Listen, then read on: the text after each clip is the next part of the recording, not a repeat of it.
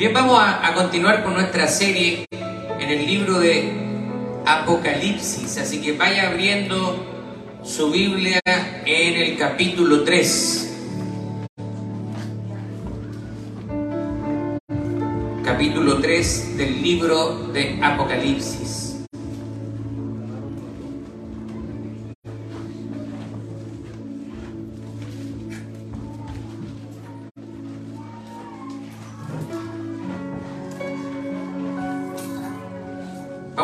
Viendo el mensaje a la iglesia de Sardis. Ahí yo le he puesto un subtítulo.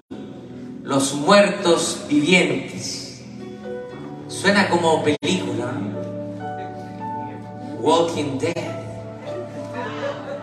Muertos vivientes. Vamos a leer el versículo 1, póngase pie. Vamos a a tratar el resto del pasaje durante el sermón. Dice así la palabra del Señor, en el nombre de nuestro Señor Jesucristo, y con la bendición del Padre, Hijo y Espíritu Santo.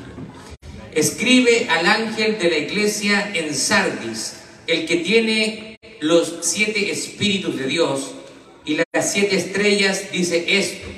Yo conozco tus obras, que tienes nombre de que vives y estás muerto.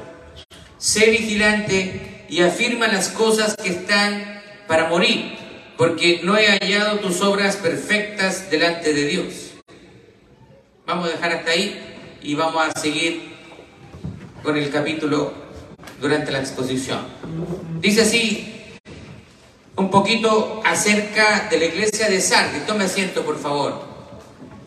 Bueno, la, la, ciudad de Sardis fue una importante ciudad comercial y estaba ubicada más o menos a unas 30 millas al sureste de Tiatira. Eh, y estaba justamente ubicada en una importante ruta comercial que corría de, de, este a oeste a través de lo que en ese tiempo era el reino de Lidia, siendo la ciudad de Sardis su capital. Ahora, la economía de la ciudad se movía, por ejemplo, a través de las industrias de la joyería, que incluso habían enriquecido mucho esta ciudad, sobre todo por el oro que producían debido a un río que pasaba por esa ciudad. También había industrias textiles. De hecho, eh, los estudiosos piensan que acá, en la ciudad de Sardis, fue en la ciudad donde se hicieron las primeras los primeros tintes de ropa y de telas. Ahora, desde un punto de, vista religioso, Sardis también fue un centro importante del paganismo, ya que en esta ciudad estaba situado el templo de la diosa Diana, la diosa de la fertilidad, que es la versión romana de Artemisa. Ahora, si nosotros vemos la ciudad hoy en día, solamente un pequeño pueblo todavía existe en ese lugar y es un pueblo llamado Sart. Ahora, los arqueólogos han localizado las ruinas del edificio de una iglesia cristiana, al lado del templo de Artemisas y las ruinas permanecen hasta el día de hoy. Ahora, el título probablemente a usted le haya captado la atención. Mensaje a la iglesia de Sardis, los muertos vivientes. ¿Y qué significa esto? ¿Qué tipo de mensaje está entregándole Jesús a esta iglesia? Vamos a ir al versículo 1. Dice, escribe al ángel de la iglesia de Sardis, el que tiene los siete espíritus y las siete estrellas, dice, yo conozco tus obras que tienes nombre de que vives y estás muerto. El Señor conoce nuestra vida, Él nosotros no podemos esconderle nada. Él conoce hasta lo más profundo de nuestros pensamientos. Y en este, en este primer versículo vemos que una vez más Jesús le está escribiendo al pastor de la iglesia. Le está escribiendo al ángel de la iglesia, que es el pastor. Así que nosotros como pastores somos muy responsables de la vida espiritual de la iglesia. Y por eso que a veces nuestro trabajo se hace un poco incómodo para las personas. Porque nosotros tenemos que estar amonestándole, llamándole, ¿cierto? Corrigiéndole. Cuando no viene, porque se ausentó. Y hoy en día este mundo individualista nos ha enseñado de que nosotros no tenemos que rendirle cuenta a nadie. Pero la palabra del Señor dice que toda autoridad ha sido puesta de parte de Dios. Todos tenemos que rendir cuentas a alguien. Si usted está casado, usted no se manda solo. Usted tiene que rendir cuentas a su esposa y su esposa también rendir cuentas a usted. Si usted era soltero, usted era libre de hacer lo que quería, pero ahora que usted está casado, ¿cierto? No es que, mira, Hani, yo me voy y regreso en tres días. ¿Qué? ¿Tú estás loco? ¿Qué te pasa? Pero ah, bueno, hay gente que siendo casada quiere vivir como soltero. Yo digo, ¿para qué se casó si quiere seguir viviendo como soltero? Pero nosotros tenemos que siempre rendir cuentas a alguien más. Y eso es algo positivo. Muchas veces lo vemos como algo negativo, pero al contrario. Cuando nosotros vemos el valor de la rendición de cuentas, vemos que realmente es algo que nos protege a nosotros. Por ejemplo, acá en la iglesia nosotros tenemos un gobierno de ancianos, una pluralidad de ancianos. Quiere decir que la iglesia se gobierna con un grupo de hombres que son los ancianos o pastores. Cuando las iglesias no cuentan con esto, muchas veces el pastor tiene la tendencia a la tiranía, a un autoritarismo absoluto. Hay muchas iglesias donde nadie puede cuestionar al pastor. Pero acá nosotros queremos ser una iglesia bíblica, una iglesia donde podamos, ¿cierto?, poner en práctica los principios de la palabra de Dios. Así que Jesús mismo se está describiendo como el sostenedor de todas las cosas, el que tiene la autoridad suprema. Jesús nos ama y por eso que Él quiere lo mejor para nosotros y Él es sincero con nosotros. Muchas veces queremos ver a ese Jesús que solamente nos habla palabras bonitas.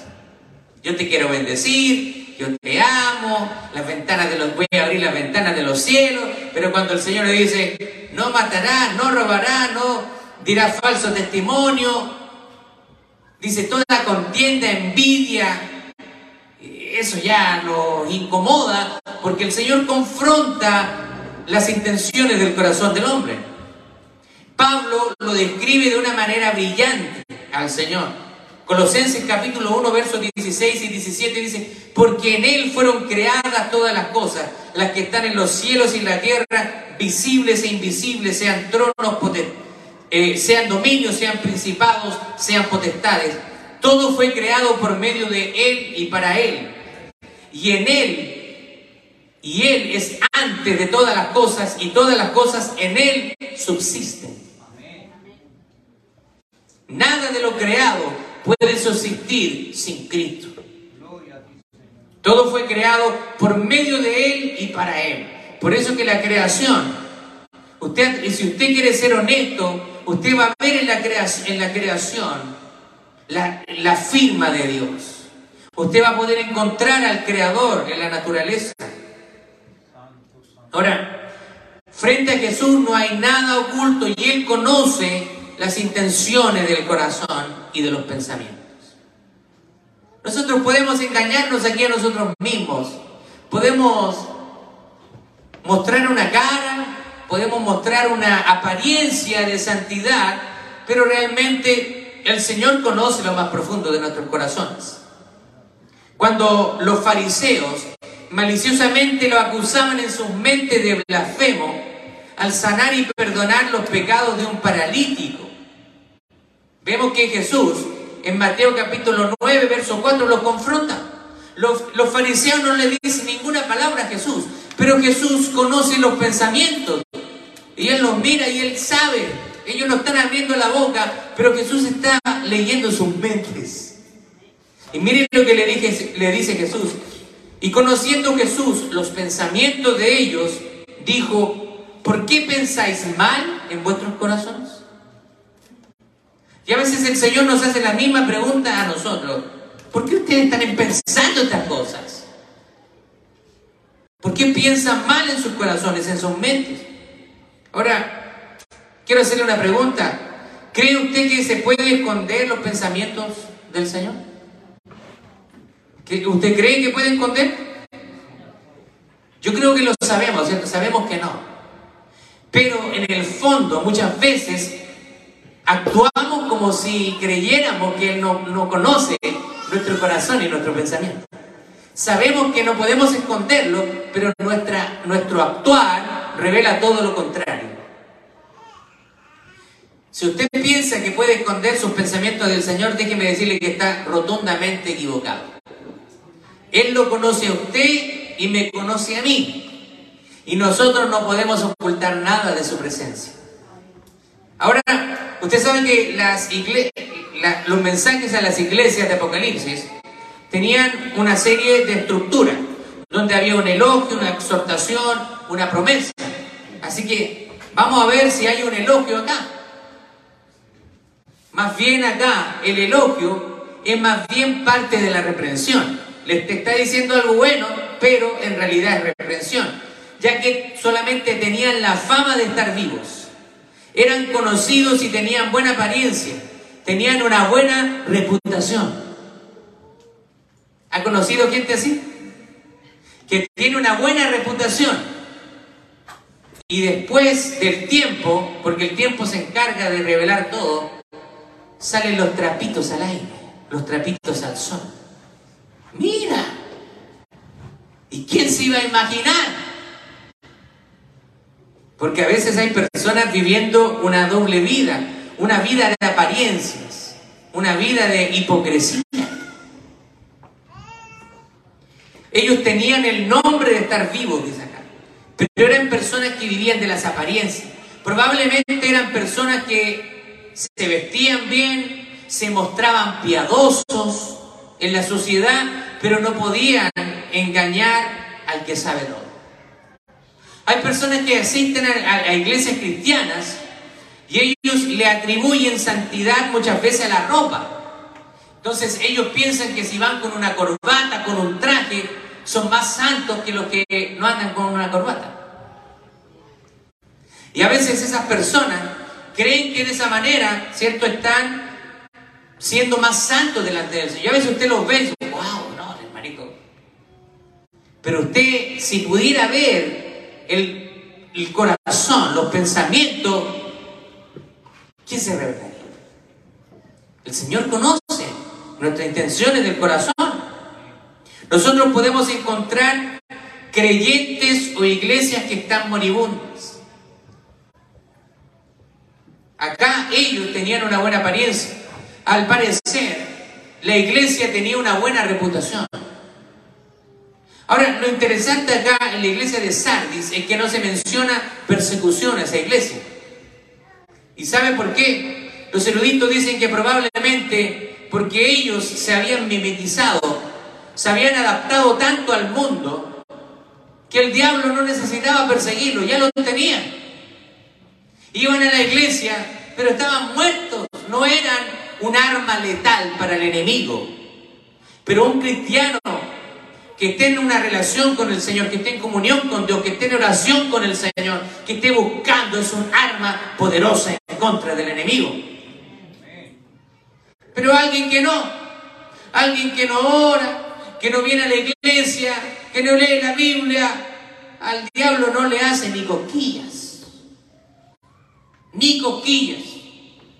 Nosotros vemos ahí en el libro de los Hechos, cuando algunos dijeron, vamos a, vamos a sacar estos demonios en el nombre de Jesús. ¿Y qué le dijo el demonio? Mira, a Jesús conozco, a Pablo conozco y tú. ¿Y tú quién eres? Y dice que salieron arrancando desnudos. El diablo nos conoce también.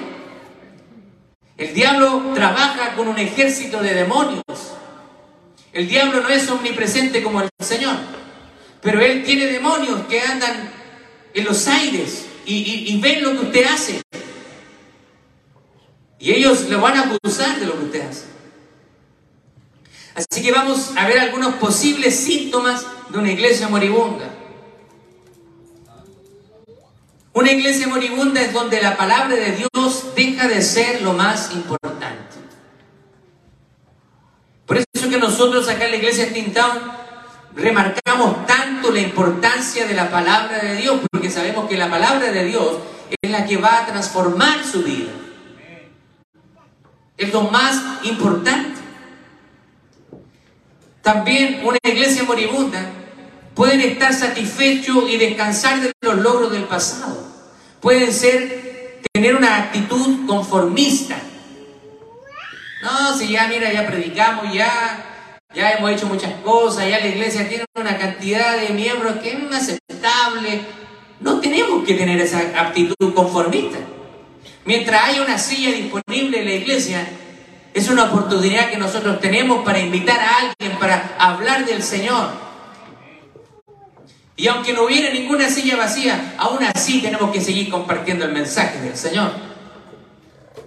Una iglesia moribunda también es una iglesia que está más preocupada en las formas, en los programas, en el escenario, que en la realidad espiritual de los congregantes. Damos gracias al Señor que nosotros tenemos buenas instalaciones. Hemos sido bendecidos con buenas instalaciones. Pero esto no es lo más importante, que hayan buenos micrófonos, que haya una lucecita ahí, una pantalla. Esas son cosas secundarias. Lo más importante es nuestra vida espiritual. Muchas veces en Latinoamérica, para construir templos, iglesias, cuesta mucho, usted lo sabe. Yo he estado en, en esa situación donde hemos estado recaudando fondos, ¿cierto? Haciendo comida y muchas cosas para poder construir iglesia y, es muy difícil. Y a veces cuando se construye es después de años de mucho sacrificio. También una iglesia moribunda es una iglesia que está más centrado en los problemas sociales que en atender las necesidades espirituales de las personas por medio de la predicación del Evangelio. Ahora, ¿qué me refiero con esto? No quiero que usted malinterprete y quiero hacer la aclaración. No es malo hacer obra social. Pero si entregamos el mensaje, si no entregamos el mensaje de salvación, no sirve de nada. Porque se estarían muriendo sin Cristo. Hay iglesias muchas veces que hacen algunas actividades. no sé, pueden, algunas iglesias pueden dar comida, pueden hacer ciertas actividades, ¿cierto? Algunas iglesias se organizan para ir a, dar una comida a las personas sin hogar, por ejemplo. Y, y eso está bien. Pero si no se entrega el mensaje, no tiene ningún sentido. Le vamos a dar un sándwich, una comida, y nos vamos y esa persona se queda sin Cristo. Si nosotros vamos a hacer obra, social, también tenemos que entregarles el mensaje de salvación. Yo compartía hace un, par de años atrás con el pastor Javier Godoy, pastor de la Alianza Cristiana Misionera en Chambersburg. Entonces ellos organizaron una back to school, una vuelta a la escuela. Entonces, y, promocionaron el evento, iban a regalar backpacks con útiles escolares, ¿cierto? Mochilas con útiles escolares. Así que se pasó la voz en la ciudad, llegaron casi 200 personas. Así que el pastor y la iglesia estaban contentos. ¡Qué bien! A la semana siguiente, adivine cuánto llega. Ninguno. Ninguno. Y él dice que aprendió una lección en eso. Y me contaba, muchas veces nosotros vemos número, vemos cantidad, y no nos entusiasmamos. Pero ¿qué está pasando en el corazón de las personas? Sobre todo que a las personas les encantan las cosas gratis y se pasan la voz.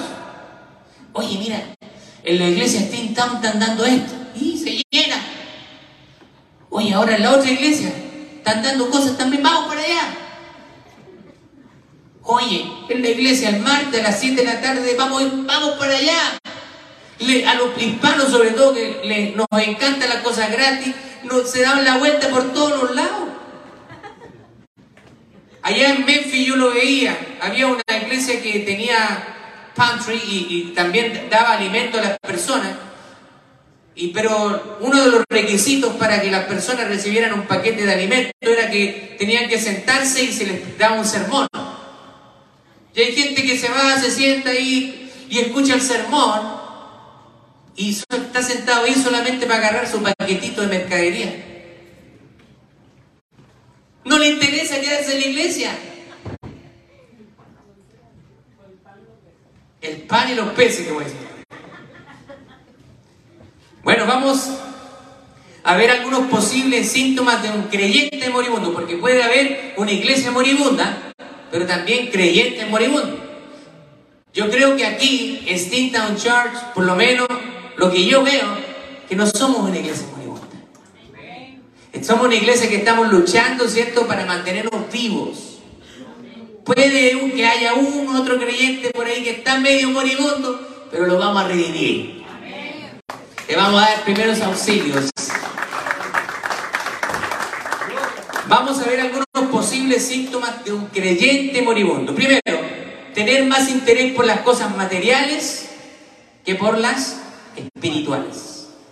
Segundo, autoconvencerse de que no es necesario ni importante ir a la iglesia. Y quiero hacer la aclaración, porque a veces yo he dicho cosas y me mal, han malinterpretado. Yo he dicho que no, usted viniendo a la iglesia no es salvo, pero una persona salva viene a la iglesia.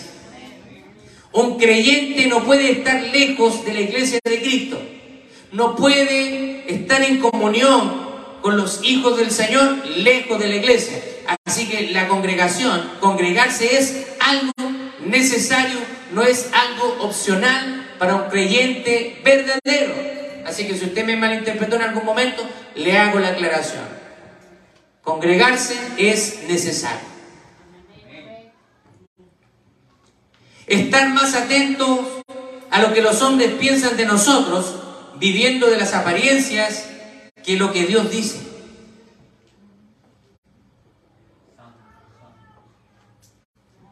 Perder la convicción de que cada palabra de la Biblia es palabra inspirada y tomar lo que nos conviene y desechar lo que no nos gusta. No podemos ser selectivos con la palabra de Dios. Si nosotros somos hijos de Dios, tenemos que someternos a todo el consejo de Dios, nos guste o no. Muchas veces es un tema del corazón. Nosotros entendemos y sabemos que Dios nos dice algo, pero nos resistimos a su voluntad. Y es cuando vienen los problemas. Esta es otra también. Mentir para excusarse y no reconocer la falta de interés en las cosas espirituales. Hermano, ¿qué le pasó? ¿Por qué no vino a la iglesia? No, pastor, fíjese que justo me llevó una visita. ¿Y por qué no se la trajo para la iglesia? Si es tan poquito. Algunos ejemplos, no viene al servicio, prefiere otras cosas, falta la oración, pudiendo asistir, tenemos servicios de oración y hay gente que no asiste pudiendo asistir. No ve la importancia de unirse a un grupo de comunión donde hay tiempo devocional, hay un discipulado, hay crecimiento espiritual. No, eso no es importante. Yo soy dominguero nomás. Déjeme decirle que si usted espera solamente crecer con el día domingo, va a estar siempre desnutrido. No va a crecer mucho espiritualmente. Es como si nosotros comiéramos una vez a la semana.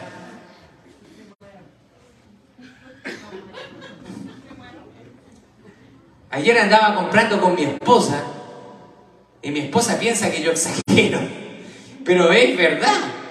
Ya era cierta hora y le dije, mi amor, ya tengo hambre. Y cuando tengo hambre me empiezo como a poner un poco tinito.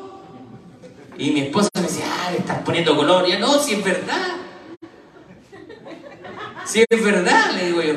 Si ya yo estoy acostumbrado a cierta hora, desayuno temprano, estoy como los americanos, porque como trabajo con americanos, desayuno temprano, almuerzo 12, 12 y media del día. Entonces ya, a, cierta hora ya estaba medio tiritón. Y mi esposa pensaba que estaba exagerando. Si nuestro cuerpo necesita alimento todos los días, ¿cuánto más nuestro espíritu necesita del Señor día a día? Así que usted no puede llegar aquí el domingo y venir a orar. Usted tiene que estar en oración en la semana también. Ahora, el día jueves que tenemos servicio de oración, es un servicio de oración congregacional donde oramos como iglesia. Pero usted tiene que tener también su tiempo devocional, personal. Alguna gente no viene al servicio de oración y dice, no, yo oro en mi casa. Y lo hemos pillado en la mentira. Ni siquiera oran en la casa. No, si yo oro en la casa. No, pastor, si yo leo, leo la Biblia en mi casa. ¿Y qué leyó? ¿Qué leyó ayer? ¿Qué leyó hoy día en la mañana? ¿Qué leyó el lunes? Tenemos que ser honestos con nosotros mismos y entregarle, ¿cierto?, nuestra vida por completa al Señor. Bueno, también hay reprensión para la iglesia de, de Sardis. Jesús reprende fuertemente a la iglesia de Sardis, ya que estos cristianos aparentaban estar vivos, pero espiritualmente estaban muertos. Lo que está haciendo Jesús es reprender y sacar a la luz la hipocresía de estos cristianos. Aparentaban estar vivos, pero en el fondo estaban secos, estaban muertos. Hay muchos cristianos hoy en día que están así. Ahora, Dios conoce el estado del corazón de cada uno de nosotros. Nosotros podemos incluso estar aquí ahora, en este momento, estar aquí y estar secos espiritualmente. Podemos vestir elegantemente, mostrar una supuesta actitud de piedad, podemos estar mostrando una supuesta actitud de madurez espiritual, pero en el fondo vivir carnalmente. Hay gente que viene a la iglesia y está viviendo carnalmente. ¿Qué significa eso? Que satisface los deseos de la carne. Nosotros podemos decir que la iglesia de Sardi estaba como un cementerio. Estaba todo calmadito, todo en paz, pero no había ninguna señal de vida.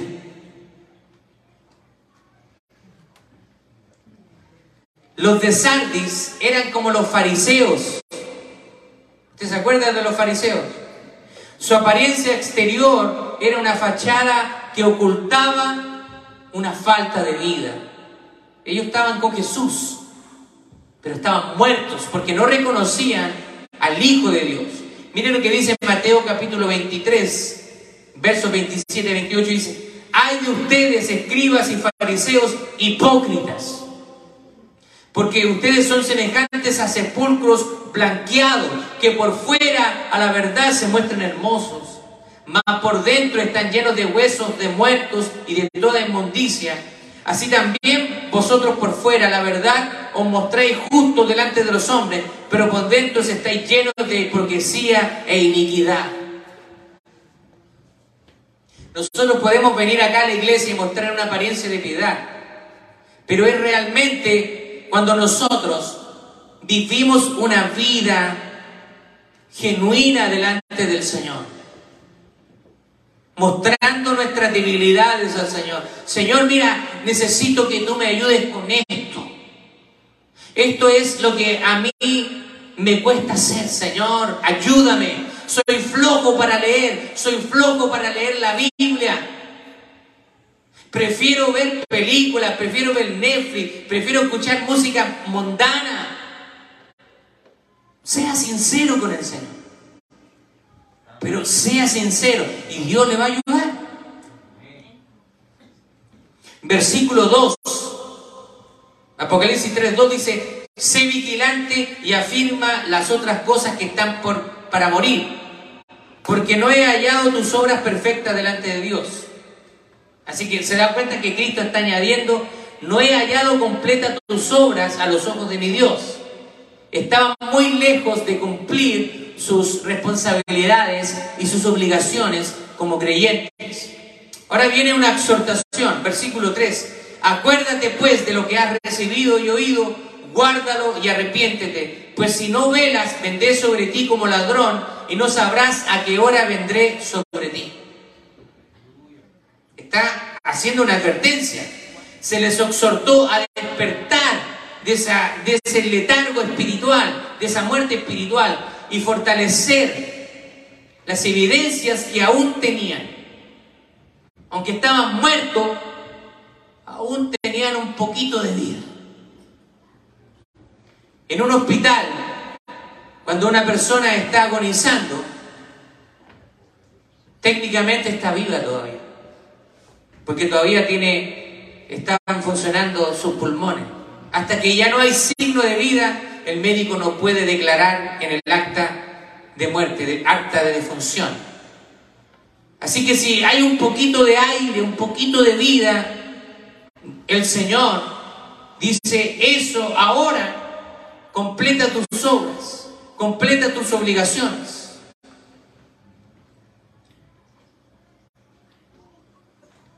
Les exhortó a recordar, a obedecer y a arrepentirse. Les advirtió que si no hacían, no hacían caso de la exhortación, vendría sobre ellos como ladrón, es decir, de una manera repentina, de una manera inesperada. El mismo Jesús que los reprende, y esto es algo muy interesante, porque Jesús los está reprendiendo, los está regañando, pero también es la persona que les da la medicina. A pesar de una situación crítica que vive Sardis, Jesús no los abandona y aún así les está dando esperanza. ¿Se, ¿Se, da cuenta de lo maravilloso? Le dice, usted, está, usted tiene una apariencia de estar vivo, pero está muerto. ¡Ah, qué fuerte las palabras del Señor. Lo que pasa es que el Señor siempre va a ser sincero con nosotros. Nos va a, a exponer nuestro pecado, pero a la misma vez nos va a dar la medicina para el pecado. Cuando Él se encuentra con la mujer, ¿cierto? En el, uh, Juan capítulo 4, con la mujer que está ahí en el, en el pozo del agua. Y cuando el Señor le saca a luz su vida, llama a tu esposo. No tengo esposo, bien has dicho. Había tenido muchos esposos y el que tenía ahora tampoco era su esposo. Y la mujer le dice, me parece que tú eres profeta. Pero el Señor cuando sacaba a la luz el pecado, Él también les daba la solución. El que bebe de mí, le dijo, no tendrá sed jamás. Él muchas veces le decía a las personas, vete y no peques más. Tus pecados son perdonados, pero vete y no peques más. ¿Se da cuenta que el Señor nos expone el pecado, pero también nos da la mano para salir?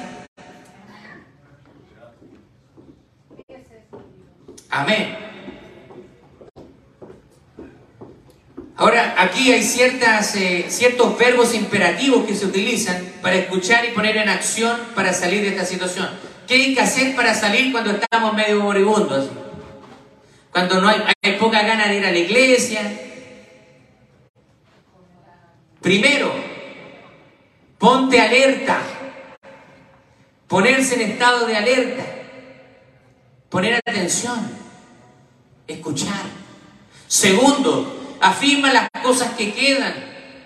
Lo que te queda, afírmalo. Si tú sabes orar, comienza a hacerlo. Había cosas que todavía estaban presentes. Tercero, acuérdate. Acuérdate de lo que te han enseñado. Las instrucciones de la palabra de Dios. Y sabe qué? Acá hay algo interesante. No es que los cristianos no sepan lo que tienen que hacer. Porque nosotros sabemos lo que tenemos que hacer, ¿cierto? Usted sabe. Pero nos falta más aplicación. Usted sabe que es bueno orar, usted sabe que es bueno ayunar, usted sabe que es bueno leer la Biblia, pero ¿por qué no lo hace? ¿Por qué le es más fácil sentarse en el televisor y poner una película de Netflix? ¿Por qué? Si usted sabe que eso no lo va a edificar espiritualmente. Yo no le digo que no vea una película. Yo también veo películas a veces, no mucho, pero, lo, pero veo. Elijo una buena película, ¿sí? No le digo que no haga eso. Pero si usted está haciendo eso y no ora, no lee la palabra, usted es un siervo negligente. Cuarto, guardar, guárdalo. O sea, guardar significa obedecer. Versículo 3 dice, acuérdate pues de lo que has recibido y guárdalo. Esta palabra guardar tiene la connotación de obedecer. Santiago capítulo 1, verso 22 dice, sean hacedores de la palabra y no tan solo oidores. No sea como el hermano Gatica, que predica, pero no practica. Usted tiene que practicar lo que escucha. A ver, vamos a ir a ver las promesas, porque siempre el Señor, el Señor nos da una, una buena tanda, una pela, como dice mi hermano Boricua, ¿cierto? Nos da una pela, nos dice las cosas malas que tenemos, pero no nos deja ir. Tienes esto, esto malo, y esto. pero mira, arrepiéntete y nos da una promesa el Señor. Y aquí nos está dando una promesa, dice, pero tienes unas pocas personas en Sardis que no han manchado sus vestiduras y andarán conmigo en vestiduras blancas porque son dignas. El que venciere será vestido de blancas y no borraré su nombre del libro de la vida y confesaré su nombre delante de mi Padre y delante de sus ángeles. El que tiene oído, oiga lo que el Espíritu dice a las iglesias. Mientras que en esta iglesia, en general, en su conjunto estaba moribunda, el Señor Jesús reconoció que había un remanente piadoso. ¿Se da cuenta?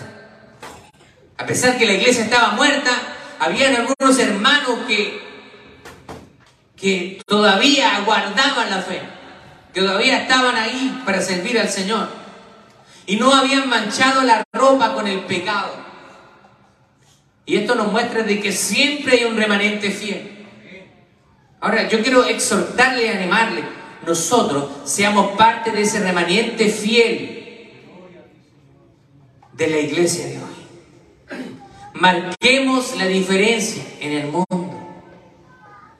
Muchos cristianos lamentablemente manchan el nombre de, Cristo por su testimonio, por su mal, mejor, mejor dicho, por su mal testimonio ni testimonio tienen. Pero nosotros seamos parte de aquellos hijos de Dios que representan bien al Señor. Gloria a Dios. Él prometió que los verdaderos creyentes se vestirán de blanco. Y el blanco es símbolo de justicia de Dios. Y que sus nombres permanecerán en el libro de la vida y él lo reconocerá como suyos ante su Padre y sus ángeles. Ahora, aquí hay algo interesante porque la declaración de que sus nombres no serán borrados del libro de la vida, para algunas personas presenta un problema. Pero una persona que verdaderamente ha nacido de nuevo, permanece regenerada, como se refiere el apóstol Juan en el Evangelio. Juan capítulo 10, versos 28 y 29 dice así, y yo les doy vida eterna y no perecerán jamás, ni nadie las arrebatará de mi mano. Mi Padre que me las dio es mayor que todos y nadie las puede arrebatar de la mano de mi Padre. Ahora, mientras que este pasaje para algunas personas puede implicar que un nombre puede ser borrado del libro de la vida. Usted seguramente lo ha escuchado. Esto es muy, muy común. No, mira, el Señor puede borrar nuestros nombres del libro de la vida. Pero si usted lee bien el pasaje, no es lo que está diciendo. Realmente es una promesa de Dios. Que su nombre no sea borrado del libro de la vida es una promesa de seguridad para los creyentes y una afirmación positiva de que sus nombres no serán borrados. La carta también concluye con la exhortación a escuchar lo que el Espíritu dice en las iglesias. La carta de Sardis es un mensaje de búsqueda para las iglesias de hoy, que están llenas de actividad y albergadas de hermosos edificios, pero que a menudo carecen de evidencias de vida eterna. Hay iglesias grandes que están llenas, Usted ve incluso mega iglesias. Iglesias con 800, 1000, 2000 miembros. Y hay algunas de esas iglesias que viven de los programas. Que si no hay café, si no hay aire acondicionado, me busco otra iglesia. ¿Así?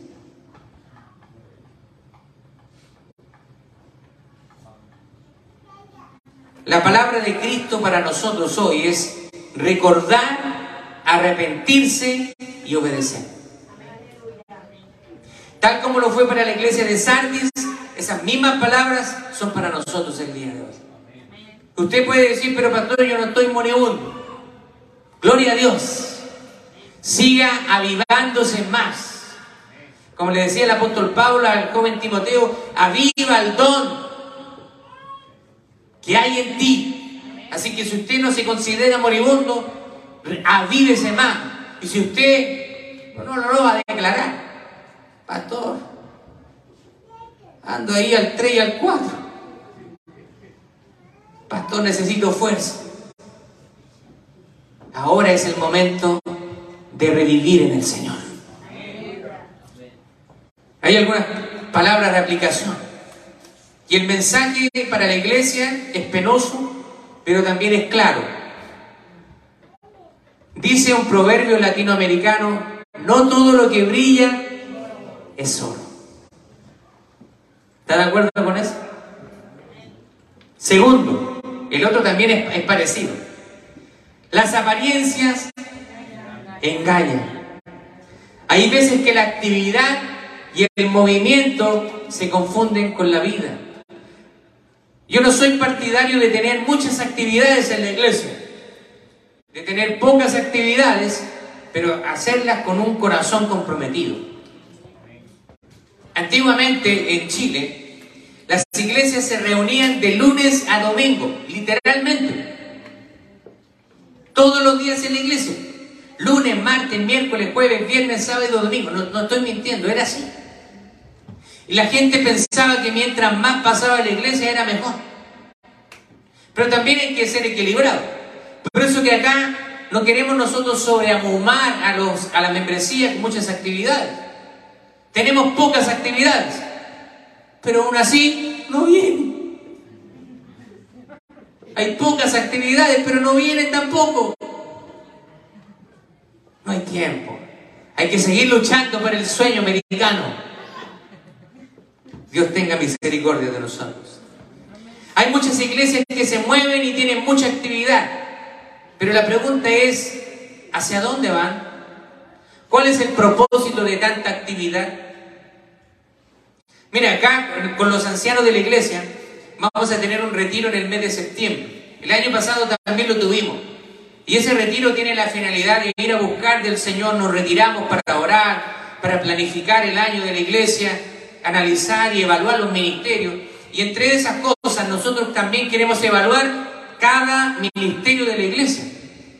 Porque cada ministerio de la iglesia tiene que contribuir a la misión de la iglesia. ¿Y cuál es la misión de la iglesia? Hacer más y mejores discípulos de Jesús. Todos los ministerios de la iglesia tienen que apuntar hacia esa misión. Las eh, maestras de escuela dominical tienen que apuntar hacia esa misión, hacia, hacia ser discípulos. A los niños queremos que ellos sean discípulos del Señor. Por eso que les enseñamos principios bíblicos. Apoyamos lo que los padres ya están haciendo en la casa. Amén. Amén. Al igual que Sardis, el Cristo resucitado nos va a llamar al arrepentimiento. Y de eso depende de que nuestros nombres estén inscritos en el libro de la vida. ¿Quiere que su nombre esté inscrito en el libro de la vida? entonces usted tiene que arrepentirse y entregarle su vida al Señor. Gloria a Dios. Reconocerlo como único Señor y Salvador de su vida. Y los que ya lo hemos hecho, tenemos la seguridad de que nuestros nombres están inscritos en el libro de la vida y la promesa para nosotros que Él no nos va a borrar nuestro nombre. Para concluir, quiero leerle una fracción del escritor Craig Keener, que él es, en su comentario al libro de Apocalipsis, escribe lo siguiente. En, en mi ministerio evangelístico he encontrado a menudo evangélicos nominales. ¿Sabe lo que es un evangélico nominal? Alguien que dice yo soy cristiano, que lo declara con su boca. Se, eh, se reconoce y declara yo soy cristiano. Dice, pero que rara vez piensan en el Señor Jesucristo y que, sin embargo, suponen que están en camino para el cielo. Porque en su momento se bautizaron o repitieron con alguien una oración para recibir a Cristo. O sea, a muchas personas, oh no, ya me bauticé, ya, ya estoy salvado, ya, el check. La promesa de quienes perseveren y no serán borrados del libro de la vida contiene también una seria advertencia para muchos cristianos nominales de nuestra cultura, que solo dependen de una pasada profesión de fe para estar seguros de su salvación. Cuando a finales de la década, de 1940, Mickey Cohen, un famoso gángster de una pandilla de Los Ángeles, hizo una pública profesión de fe en Cristo. Sus nuevos amigos cristianos estaban muy contentos, pero con el paso del tiempo comenzaron a preguntarse por qué no abandonaba su antiguo estilo de vida. Sin embargo, cuando lo confrontaron a este gángster, se quejó diciendo, nadie me dijo que tuviera que abandonar mi profesión o mis amigos. Hay actores y actrices cristianos. Hay atletas cristianos. Hombres de negocios cristianos. ¿Por qué? Pues yo no puedo ser un gángster cristiano. Si tengo que dejar todo esto y si esto es el cristianismo, no cuenten conmigo. Gradualmente, Cohen el gángster, se alejó de los círculos cristianos y la muerte lo encontró solo y olvidado. Hay mucha gente que hace confesiones de fe, pero no hacen de corazón. Usted no se hace cristiano por repetir una oración, sino que usted se hace cristiano porque está realmente convencido de que Cristo murió por nuestros pecados. Dice Jack Colson, a raíz de esta misma persona, otro escritor, Cohen se hizo eco de millones de cristianos profesantes, que aunque no están dispuestos a reconocerlo, con su forma de vida plantean la misma pregunta. No es que quieran ser gantes cristianos, sino versiones cristianizadas de lo que ya son y quieren seguir siendo. ¿Qué nos enseña esto? Nos enseña que la vida cristiana no es vivir con respecto a nuestras propias concupiscencias. No podemos nosotros vivir la vida cristiana a como nosotros no se nos antoje. Si usted hizo a Jesucristo el Señor de su vida, eso significa que usted debe obedecerle al Señor en todo. Muchas veces no entendemos, pero la obediencia al Señor tiene que ser incondicional. Cuando Dios le habla a Abraham, Él le dice, sale de tu tierra y de tu parentela y vete al lugar que yo te mostraré. ¿Y dónde me lleva el Señor? Abraham no tenía idea pero por eso que Abraham es conocido como el padre de la fe. Porque él obedeció, él no tenía idea para dónde el Señor lo llevaba, pero cuando usted está obedeciendo al Señor, usted puede tener la seguridad que el Señor lo está llevando al mejor lugar que usted va a poder estar. Gloria a Dios. Yo no quiero venirle con cuentos. La vida cristiana no es fácil. La palabra del Señor dice, el que quiera venir en pos de mí, niéguese a sí mismo, tome su cruz cada día y sígame. Tomar la cruz significa negarnos a nosotros mismos diariamente. Negarnos en todo ámbito de cosas. Las cosas que nos gustan, pero que tenemos que dejar. Hay cosas que nos gustan, pero sabemos que tenemos que dejarlas. Recuerdo mi hermano Alfonso, que dicho sea de paso, quiero honrarlo también por ser uno de los servidores más fieles de la iglesia. Muchas veces honramos a la gente cuando se muere. No, nuestro hermano, fiel servidor, una persona enseñable, tiene hambre de aprender. Mi hermano, un día conversando con él, me decía, pastor, yo antes iba a jugar fútbol y los partidos de fútbol eran los domingos. Él amaba jugar fútbol. Y todavía juega a veces. Pero él dijo, cuando yo entendí que le había entregado mi vida al Señor, el fútbol pasó a un segundo, tercer y cuarto lugar. Cuando tú entiendes,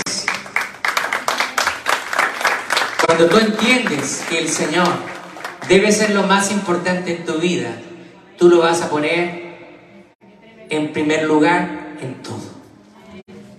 No solamente en lo que te conviene, sino en todas las cosas. La vida cristiana no es fácil. A veces estamos aquí, a veces acá, altos y bajos, pero hay que perseverar en el Señor. Porque sabemos cuál es nuestro premio. La vida eterna. Nosotros no sabemos cuándo vamos a morir. El día viernes pasado me llamaron, no sé quién me llamó, era una persona de una funeraria acá de la ciudad, probablemente buscando por la internet. Necesito hablar con un pastor que hable español. Bueno, usted habla con uno. Pastor, necesitamos un servicio fúnebre. La familia quiere un servicio fúnebre. Le pregunté y con quién puedo hablar, me dio el número de la persona y conversé, con esta persona. Le dije, ¿usted asisten a la iglesia? ¿Alguna, alguna relación con alguna iglesia en particular? No, no, somos, católicos. Así que yo dije, gloria a Dios, una oportunidad de ir a evangelizar. Así que fui a ese lugar. Ahí estaba la persona fallecida, yo no lo conocía, no conocía a nadie, pero lo tomé como una oportunidad de parte del Señor para predicarles el Evangelio. Yo no sé en qué circunstancia murió, se veía muy joven, pero la vida es fugaz. Usted hoy día está aquí y mañana no. Ahora mismo podemos tener una enfermedad y ni siquiera ha sido diagnosticada. Usted puede salir en su carro y manejando súper bien, a la velocidad, cumpliendo todas las leyes, y un irresponsable lo choca. Han pasado tantos casos en Chile. Yo lo veo. Muere persona por un, alguien que iba bajo la influencia del alcohol y se murió. Alguien que no tenía por qué morir. El pecado de otras personas nos alcanza. Nosotros no tenemos la vida comprada. Usted no sabe cuándo va a morir. Pero para el cristiano eso no es tema. El tema para el cristiano es si usted muere, está en Cristo o no. Gloria a Dios.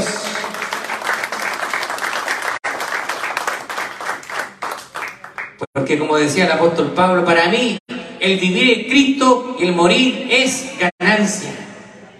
Porque si me voy, me muero, yo me voy con Cristo. Él decía, para mí sería mucho mejor morirme ir con Cristo. Pero él también entendía de que tenía un propósito que cumplir. Lo mismo para nosotros. Vamos a ponernos de pie y vamos a orar al Señor. Que el Señor pueda bendecir esta palabra, usted pueda meditar en ella y que nosotros podamos ser una iglesia viva y nunca lleguemos a un estatus de una iglesia moribunda. Y que usted también como creyente individual nunca sea, esté muriendo. Ahora, aunque tenga poca fuerza, usted levántese en el nombre del Señor. ¿Se acuerda ahí en Ezequiel capítulo 37 cuando el profeta habló sobre los huesos secos? Profetiza, hijo de hombre. Habían huesos secos y esos huesos secos se transformaron en un ejército. El Señor puede sacarnos de cualquier situación de carencia espiritual y fortalecernos grandemente.